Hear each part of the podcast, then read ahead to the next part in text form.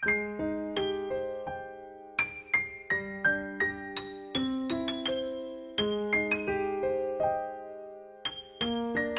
爱的家长朋友们，大家好，这里是老虎工作室，只为宠坏你的耳朵，我是主播喵喵。曾经有一个心理咨询师说，许多来求助他的人反映活得不快乐的原因，追溯到他们的童年早期生活经历时，发现大都有被父母忽视或者是抛弃的情况。如何理解父母的忽视与抛弃这个概念呢？其实，父母不能够恰当的回应孩子的心理需求，就可以认为是对孩子的忽视与抛弃。这种忽视与抛弃发生的年龄越早，他们后面呈现的心理问题就越多，也越严重。那今天喵喵和大家分享一篇相关的文章，出自台湾教育家、心理学博士洪兰老师，题目叫《被抛弃的孩子容易自我抛弃》。美国有个调查发现，父母回家与孩子一起吃晚饭的次数和孩子课业的表现成正比。从研究上我们知道，几乎所有的问题孩子都出自问题家庭，家庭是品德教育的核心。其实不用调查，有经验的老师都知道，一个孩子如果功课突然一落千丈，一般来说是有三个原因的。头一个便是家庭出了问题，使孩子无心念书；第二个是在校园被人勒索欺凌；第三个是身体有病，尤其是外表看不出来的大脑病变。我有一次去山地服务，看到一个小学一年级的男生在跟高年级的打架。他虽然年纪小，但是愤怒使他把比他个子大的同学压在地上，狠命的捶。老师赶过来分开他们后，这个孩子一脸的倔强，死不肯道歉。老师一边责骂他，他一边伺机再去偷揍那个同学。老师被他气着了，要惩罚他。别的同学急忙跑出去把他的姑姑找来。山地学校是没有围墙的，只有一个校门。这个孩子看到姑姑后，脸上表情才改变了。姑姑也没有说什么，只是抱抱他，摸摸他的头。他便走过来，向那个被打的男生鞠了一个躬，但是仍然一句话也没有说。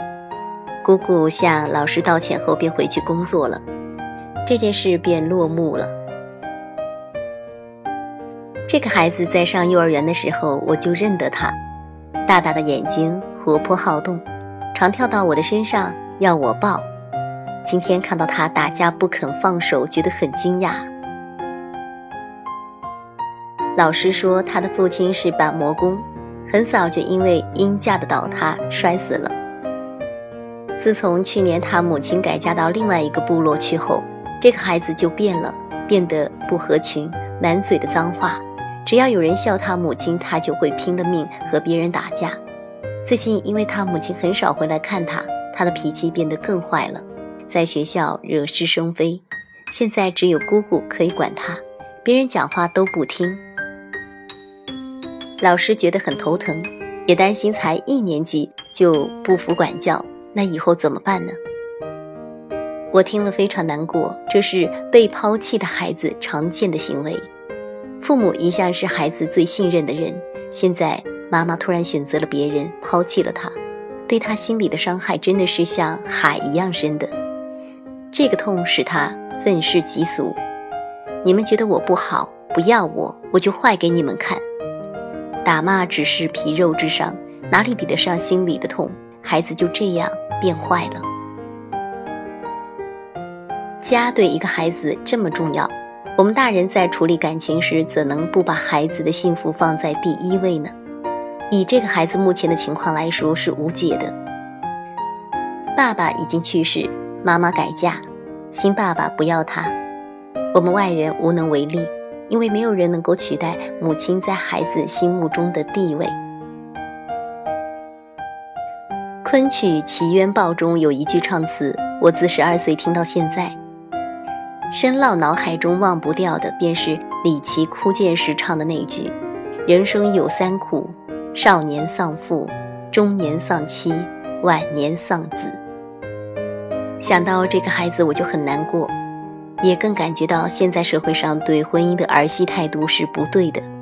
有许多年轻人不把婚姻当回事，合则留，不合则散，美其名曰不勉强自己。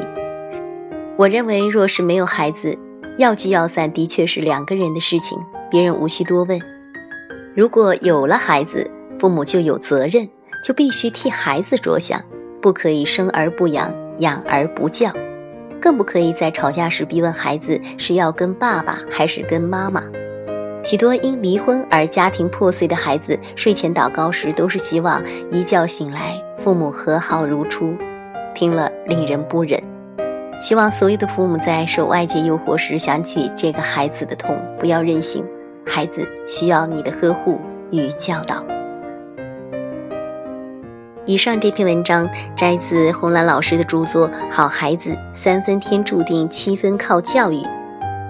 总之，从小被父母忽视、抛弃会造成许多后遗症，包括那些虽然表面上还和孩子住在一个屋檐下，但是经常对孩子冷言冷语、缺乏交流、无法满足孩子心灵需求的父母，其实也在演绎着“抛弃”两个字。希望父母们和准父母们能够懂得这些心理的奥秘。维护好亲子关系，让孩子成为内心充实又坚强的个体。好啦，那喵喵今天就和大家聊到这儿。读书分享，这里是老虎工作室，欢迎大家用手机微信订阅公众号“老虎工作室”，那里有更多优质的资源和大家分享。我们下期再会。